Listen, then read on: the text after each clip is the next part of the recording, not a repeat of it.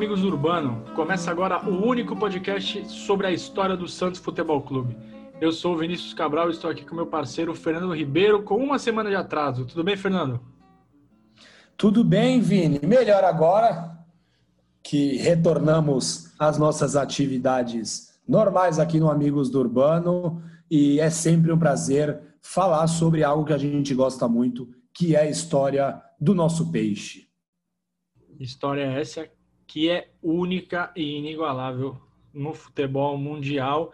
E a gente vai lembrar, Fernando, um momento muito marcante na história do Peixe, né? Que foi o título paulista de 55, é, um título que veio depois de um hiato de 20 anos, né? O Santos tinha conquistado o Paulistão de 35, uma história também que a gente adora, e aí só foi ganhar 20 anos depois. É o maior jejum da história do clube, exatos 20 anos a gente que sofreu tanto, né, Fernando, de 84 a 2002, não é, o tempo inteiro, né? Eu sou de 84, você de 83, mas a gente pegou bastante tempo da fila, já estava numa agonia danada. Imagina trocar o de 2002, ah, não existiu o título de 2002, só ganhou 2004. Será que a gente aguentava até lá? Aguentaria porque somos completamente insanos, Vini, mas a dor ia aumentar cada vez mais. Pois é, e, e, o Santos acabou não, não ganhando ali nada, né? Ficou nesse, nesse período de seca, um triste período, e é uma, uma, uma passagem, Fernando, principalmente ali final dos anos 30 e a década de 40, que é uma, uma fase muito pouco contada, né? Sobre o Santos. Sim. E acho que a gente pode um dia falar um pouco mais sobre isso com um pouco de mais detalhes, né? Porque tem muita coisa que a galera não sabe, desconhece, porque acabou ficando uma década perdida, né? Sim, exatamente. Alguns personagens muito legais da história do clube nesse período de 20 anos e com certeza voltaremos para falar sobre o maior jejum da história do Santos, Vini. E, Fernando, a fila acabou sendo quebrada por uma equipe jovem, com alguns nomes que eram desconhecidos na época, mas que anos depois ganhariam as manchetes dos jornais e acabaram transformando nos anos seguintes o Santos no maior time do mundo, né? É uma história que é recorrente, né? Na, na, na, trajetória do clube. Um time desacreditado, recheado de jovens, que não começa o campeonato entre os favoritos e que no final do, do certame acaba beliscando a taça, e foi isso que aconteceu em 55.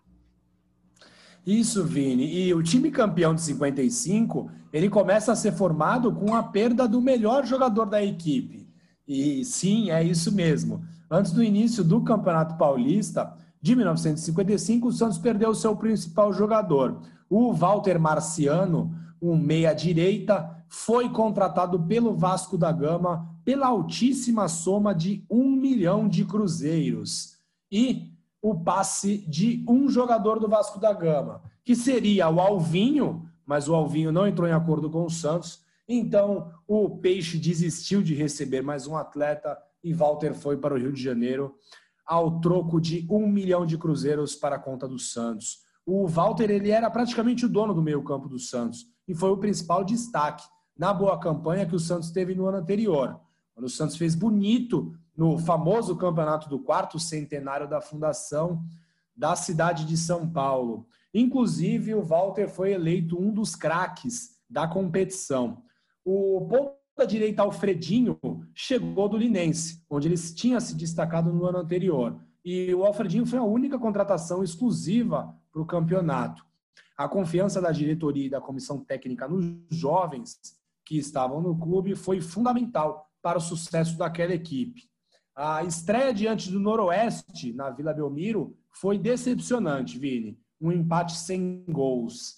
Naquela partida, o técnico Lula mandou a campo Barbosinha no gol, Sarno Elvio, Formiga e Ivan, Urubatão e Ramiro, Carlinhos, Álvaro, Vasconcelos e Tite. É bem legal a gente lembrar, Vini, que as escalações da época colocavam o Santos no esquema 2-3-5, né? Então a escalação era lida como Elvio e Ivan, Sarno, Formiga e Urubatão. Mas o time Santista já atuava no 4-2-4, um esquema tático que se tornou moda aqui no Brasil na década de 50 e que se perpetuou pelos anos e assim é mais um ponto para o Lula, né? Que o time jogou, jogou com certeza pelos relatos que a gente que a gente consegue através dos jornais e revistas, o Santos jogou, né? Com, com o 2-3-5 e aos poucos foi migrando para o 4-2-4. E aí quem fala que o Lula é apenas um distribuidor de colete minimiza uma história que foi belíssima, né? A trajetória do Lula. Conheço um amigo que está escrevendo um livro sobre o Lula que eu estou muito ansioso para ler. E, Fernando. Em fevereiro do ano que vem, Vini. Fevereiro de 2022 teremos a biografia do Lula lançada. Se tiver mundo, né? Se ainda existir o planeta, o Brasil, principalmente, em fevereiro de 22 teremos o livro do Lula. Lançaremos no exterior, se necessário. e a saída do Walter fez com que o Lula mexesse na equipe, né? Ele testou o Ramiro na posição, mas ele acabou não conseguindo o resultado esperado. E quem acabou se firmando ali na posição foi o irmão do Ramiro, o centroavante Álvaro Valente. O Álvaro foi atuar mais recuado, e aí com isso surgiu espaço para um juvenil, o Del Vecchio, ganhar mais oportunidades. Da equipe da tá. base, Carlinhos e Pepe, pontas pela direita e esquerda, também foram mais utilizados ao longo da campanha.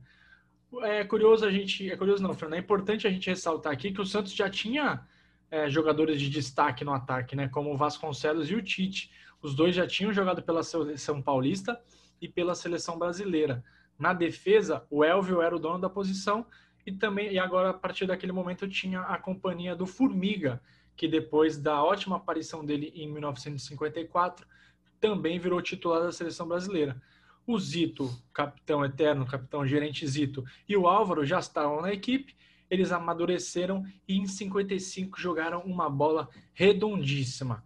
E, e a... Zito não era Zito não era o capitão dessa equipe, né, Vini? O capitão Sim. era o Elvio. Exatamente. E a primeira vitória do Santos aconteceu lá na segunda rodada, quando o Santos colocou, quando o Santos foi superior à Ponte ganhou por 6 a 3. O ataque fez quatro gols nos últimos 25 minutos. Tite e Vasconcelos marcaram duas vezes, Pepe e Urubatão completaram o marcador. O ataque estava tão entrosado que a seleção paulista escalou Álvaro, Vasconcelos e Tite como titulares no amistoso diante do Uruguai em Montevideo. A partida no Centenário terminou, terminou com vitória paulista com gol de Vasconcelos. O terceiro compromisso, o primeiro fora de casa, foi em Taubaté, diante do quadro local, o Taubaté. Mais uma vitória alvinegra com gols de Álvaro e Vasconcelos. Na quarta rodada, o Santos teve o primeiro clássico. No Pacaembu, empatou com o Corinthians em 2 a 2 o Paulo abriu o placar para os rivais no primeiro tempo. Logo aos três minutos da segunda etapa, o Alfredinho empatou, mas a igualdade durou apenas seis minutos. Luizinho, o pequeno polegar, Vini, que é ídolo eterno de um ex-presidente do Santos, colocou os corintianos novamente em vantagem. O empate santista veio somente aos 40 minutos do segundo tempo, por intermédio de Urubatão Calvo Nunes seu amigo Vini trabalhou com você nas TVs daqui da Baixada Santista. Cara, o Urubatão era o mestre, viu? O cara lia o jogo como poucos. Para quem não sabe, Vini, qual foi a, o programa que você trabalhou? Comente aqui, Vini, por favor. Trabalhei no radar esportivo da TV Com.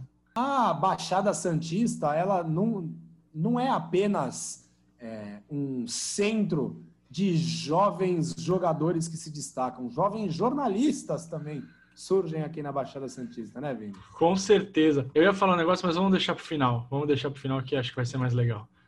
Diga aí.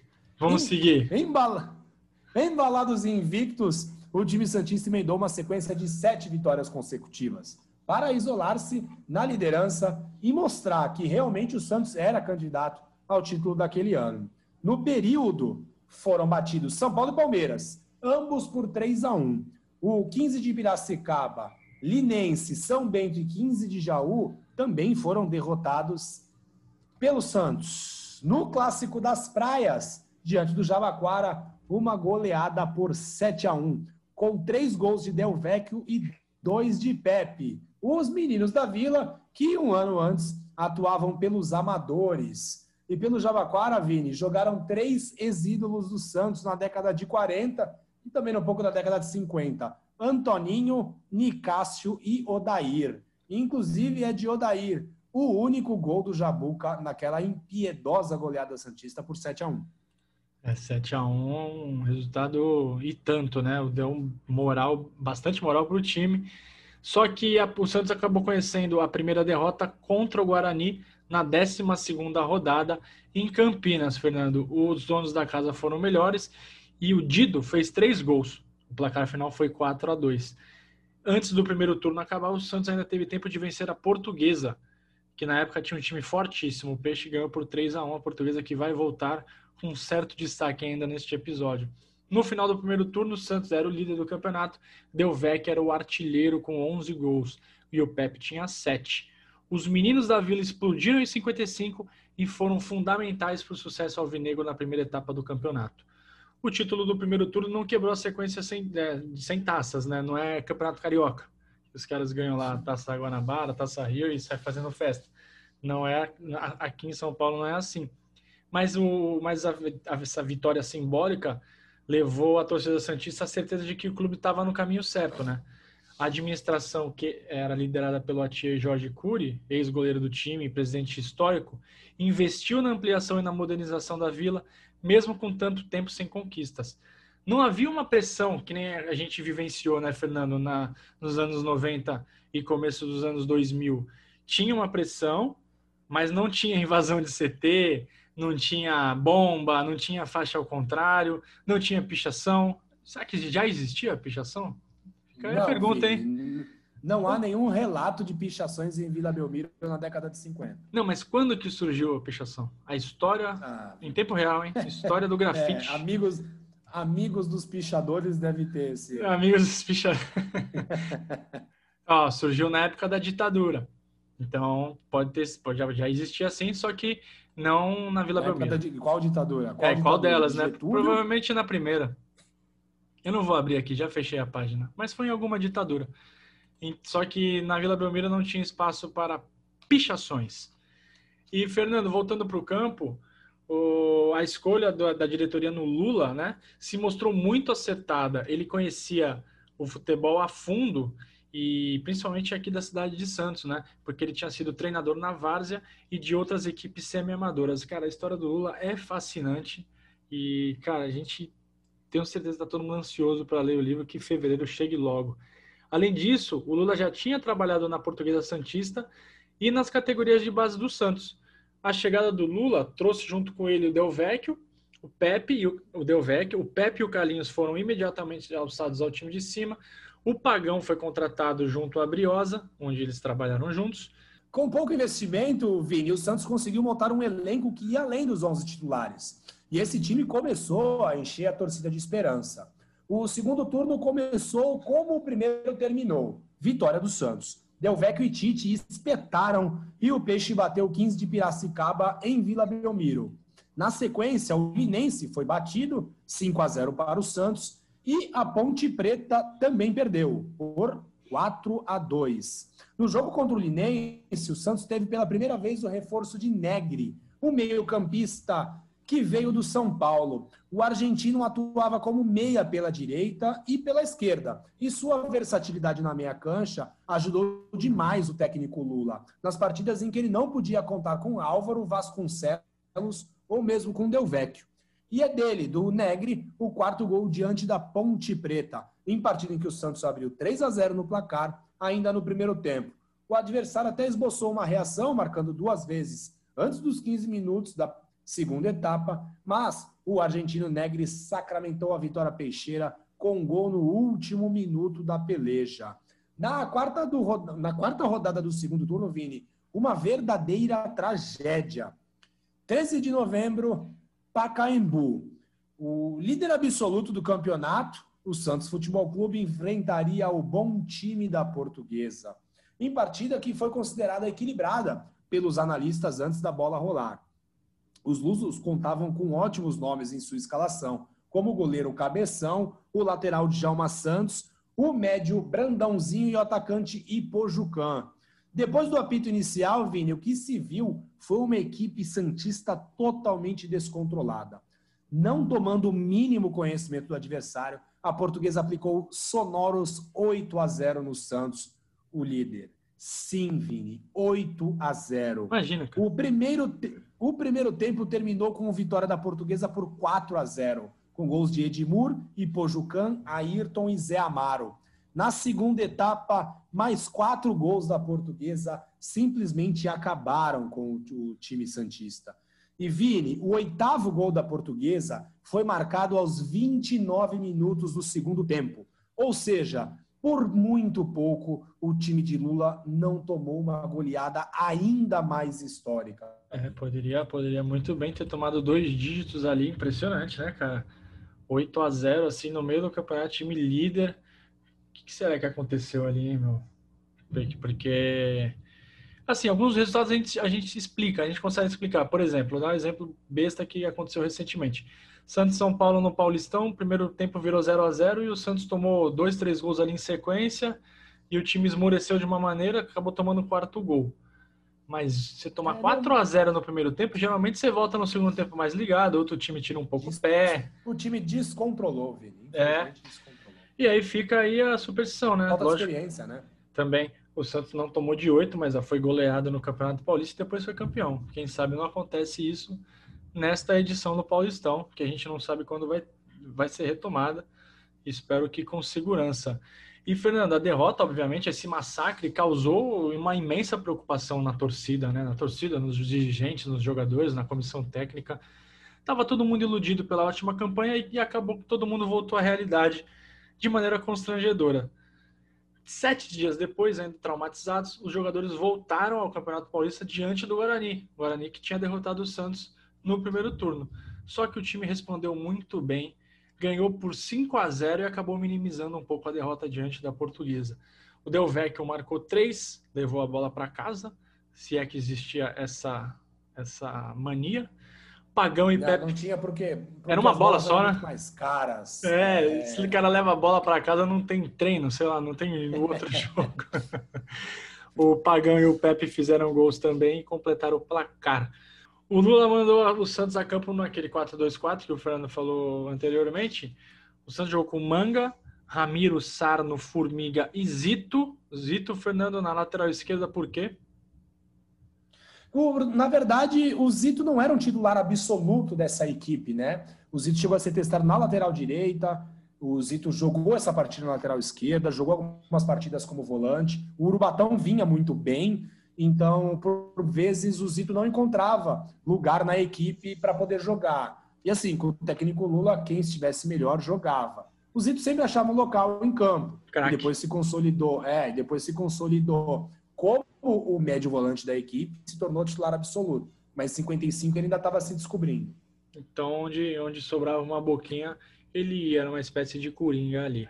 A meiuca teve o Urubatão e o Negre, e o ataque poderosíssimo, né? Pagão, Delvecchio, Vasconcelos e Pepe, cara. Impressionante esse e ataque. ataque. É. E aí o Santos parece que começou a viver uma gangorra no campeonato, né? Depois de ter tomado a goleada da Portuguesa e goleado o Guarani, perdeu para o São Paulo por 3 a 1 e aí o sinal de alerta voltou a ficar aceso na Vila Belmiro porque eram duas derrotas nos últimos três jogos. Só que aí o, o time emplacou uma sequência de quatro vitórias consecutivas que deixou a equipe bem pertinho do título à beira do paraíso. Com três jogos por fazer, bastava uma vitória para ser campeão. Só que eram 19 anos de pressão nas costas, né? E essas quatro vitórias seguidas foram conquistadas diante de adversários difíceis. Noroeste em Bauru, uma partida cheia de atritos e mesmo assim o Santos saiu vencedor. No final do jogo, os torcedores invadiram o gramado e o atacante Álvaro foi atingido. Teve que sair carregado pelos companheiros, mas nada de mais grave aconteceu. No jogo seguinte, em Jaú, vitória sobre o 15 o 15 de Jaú, 15 local, com dois do Matador Del Vecchio e um de Vasconcelos. Irresistível, o Santos não tomou conhecimento do forte time do Palmeiras, vencendo na Vila por 3 a 1 com Del Vecchio marcando dois, Vasconcelos marcando um. O título foi praticamente sacramentado na rodada seguinte, com uma vitória tranquila sobre o Jabuca. Álvaro e Del Vecchio marcaram no segundo tempo, deixaram o Alvinegro Praiano a apenas dois pontos do título, com esses três jogos a fazer. E em 31 de dezembro de 1955, Vini, a torcida Santista subiu a Serra do Mar em peso. Era só ganhar do São Bento, em São Caetano, e aqui é o São Bento de São Caetano e não São Bento de Sorocaba, e o campeonato estava decidido. A excursão oficial organizada pelo clube levou 3 mil torcedores ao estádio Anacleto Campanella. Outros tantos Santistas subiram de carro ou por outros meios de locomoção para chegar até São Caetano. Muitos dos que lá estavam jamais tinham visto o Santos campeão. Chegou, enfim, a hora. Bom, Lula escalou Barbosinha no gol, Ramiro Elvio, Formiga e Feijó, Zito e Álvaro, Alfredinho Delvecchio, Vasconcelos e Tite. No primeiro tempo, os jogadores do Santos jogaram com o fardo de 20 anos sem os títulos nas costas. O gramado pesado, em decorrência das fortes chuvas, atrapalhou também. Na segunda etapa, o Zito falhou e entregou a bola nos pés do atacante Simão, que abriu o placar para o São Bento. Ainda mais nervoso, o time do Santos errou tudo o que tentava e ainda tomou mais um gol marcado por Dema. A tão sonhada hora de gritar é campeão foi adiada em mais 90 minutos. E acabou com a ceia Nas... da galera, né, Fernando? Exatamente. A, o Réveillon de 1955 foi de cabeça cheia, Vini. Na semana seguinte, já era 1956, bastava bater o Corinthians e a festa estaria completa. Mais de 13 mil torcedores lotaram a Vila Belmiro em renda que bateu o recorde de arrecadação do estádio. Foram 663 mil cruzeiros arrecadados. O forte calor sufocou a torcida e no começo do jogo também sufocou o time do Corinthians. O Álvaro abriu o placar logo aos 5 minutos e o Feijó ampliou de pênalti aos 38. Vini, com 2 a 0 no placar, a glória estava ainda mais próxima. Porém, Vini, todas as gerações santistas possuem um tava 3 a 0 para chamar de seu, né? Não é? Em 55 foi o tava 2 a 0. Em dois minutos, aos 41 minutos e aos 43 minutos, o Corinthians empatou o jogo com Olha, gols de Cláudio Cristóvão de Pinho, lei do ex. Fernando, você falou no, no empate, caiu um trovão aqui.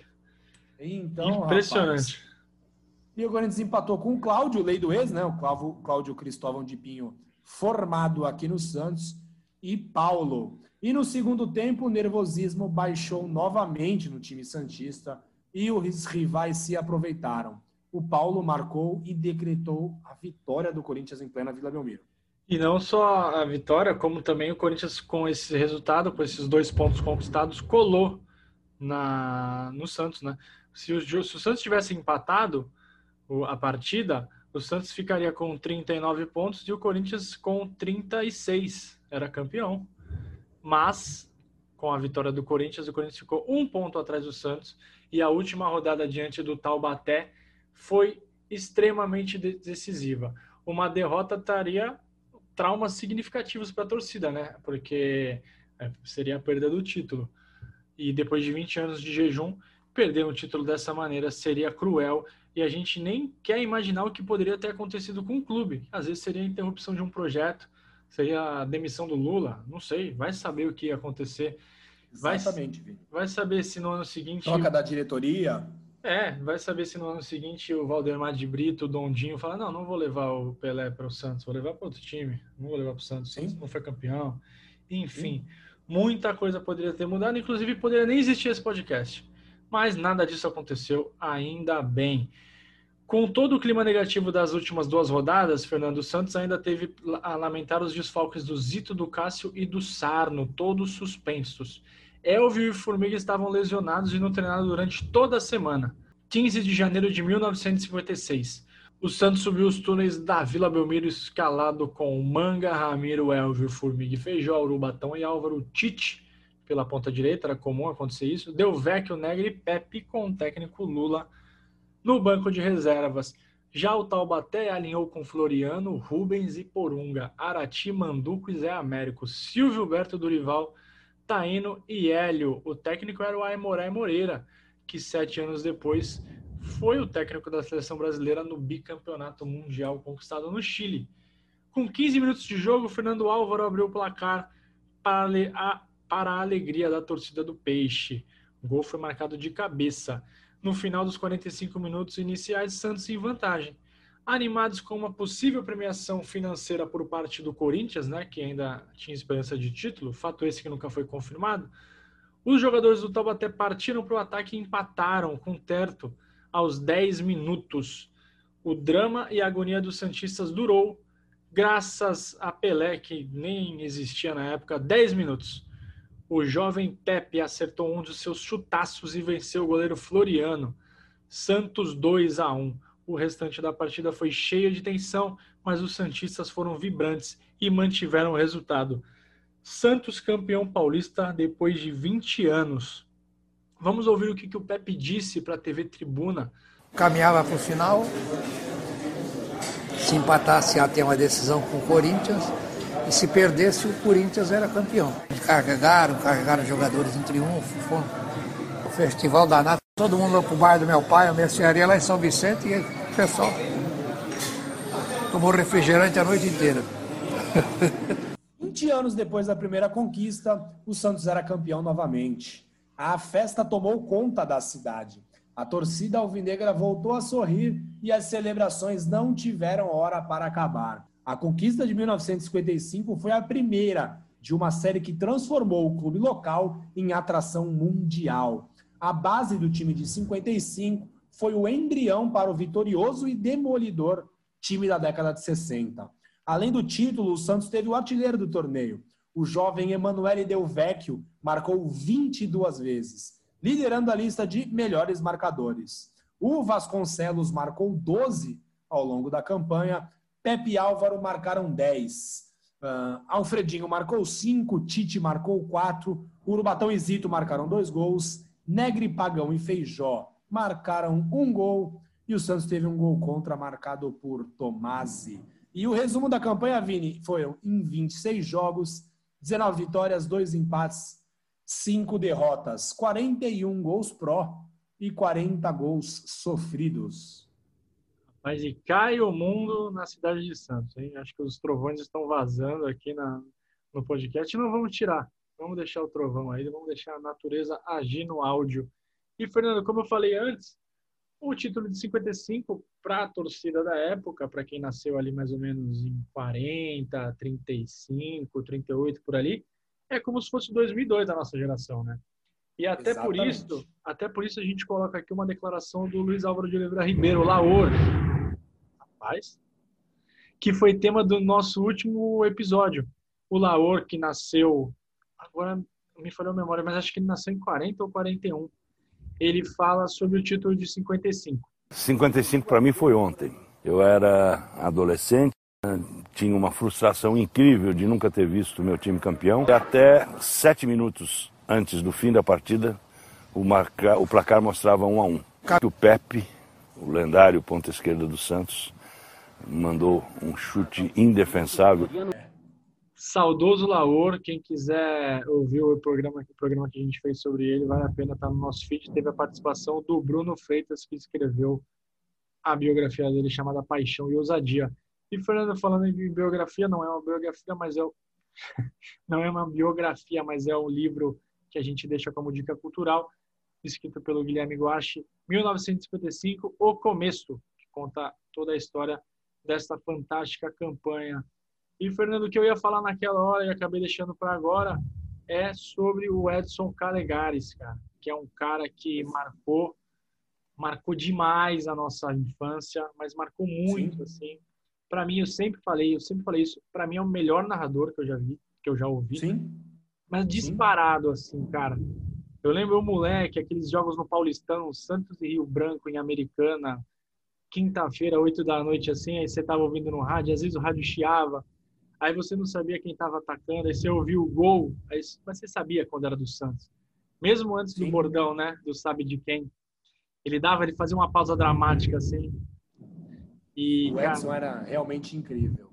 É uma perda e tanto, mais um levado por essa doença maldita, e eu vou até, nem sei se eu devia fazer isso, mas eu vou até confidenciar aqui para todo mundo que ouve a gente. Eu vi o Edson é, entrando no hospital na, no dia que ele foi internado, porque minha esposa estava na mesma situação que ele, esperando um leito para ser internado. Estava um caos aqui em Santos, como ainda está em todo o país. E o Edson aparentemente estava bem, cara. Ele estava andando, tranquilo, falando ali com as pessoas que estavam perto dele. E quando eu vi a notícia da, da, da morte dele, assim, me abalou demais. Minha esposa já está em casa, ainda bem o Covid está cada vez chegando mais perto da gente, né? E levou mais um dos bons. E é nossa homenagem ao Edson Calegás. Vamos subir algum gol, com certeza algum gol marcante narrado pela voz inesquecível do Edson, ele que narrou tantas passagens incríveis da história do Santos. A gente vai escolher um gol especial aqui, com certeza. É isso? É isso, Vini. Uma Edson é, é, participou do, do, do, principal momento de paixão minha pelo Santos, que foi a minha infância e a minha adolescência. É, era, uma, era uma época que não tinha pay-per-view, não tinha transmissão de todas as partidas, então acompanhar o Edson era acompanhar o Santos. Cultura dos esportes era a forma que a gente tinha de receber informação do clube, né? Era lendo jornal, era vendo programas de TV e o programa do, de rádio do Edson era incrível era muito legal mesmo, aquela trinca é, Edson, Moran e Guido, Vitor Moran, né, e o Guido Botolomazzi, é, era algo sensacional, assim. Então, jogos narrados pelo Edson e comentados pelo Vitor Moran, é, para mim, algo sensacional. E uma pena, né, o, o, o Edson ter partido, tinha muito ainda para narrar do Santos, e, e, a gente fica muito triste porque um pedacinho da gente vai embora, um pedacinho da nossa paixão pelo Santos Futebol Clube vai embora com essa figura muito marcante, pelo menos na minha história com o Santos Futebol Clube. É, eu acho que quem é aqui da Baixada e tem mais ou menos nossa idade, 35, 36, 37 anos, com certeza foi impactado pelo, pelo Edson, pelo Moran, né, que você falou, que para mim também não é exagero, se não é o meu comentarista preferido, é um dos, né? Foi um dos, os dois agora estão fazendo uma Sim. tabelinha onde onde quer que eles estejam, espero que espero que estejam bem e em paz e que toda a família fique com o nosso nosso sentimento aqui, que é verdadeiro. Você falou tudo, o Fernando Edson tem uma grande participação nas nossas vidas. Tentou na frente para Paulo Henrique, devolveu para Lucas, para a boca do gol, escapou, entrando na área, rolou para Neymar, bateu, é gol!